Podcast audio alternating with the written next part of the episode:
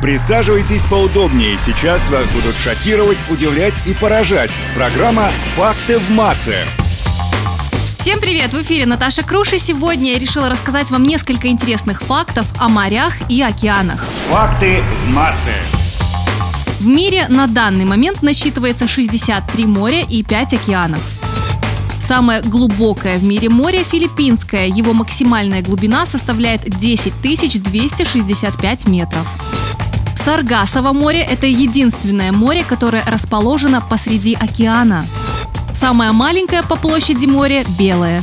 Самое теплое море – красное, и оно же самое грязное. В морской воде содержится такое количество соли, что если ее извлечь, можно было бы покрыть ею всю сушу, причем многометровым толщину слоем. Моря и океаны содержат 99% всего жизненного пространства Земли. Как утверждают ученые, жизнь впервые зародилась именно в море.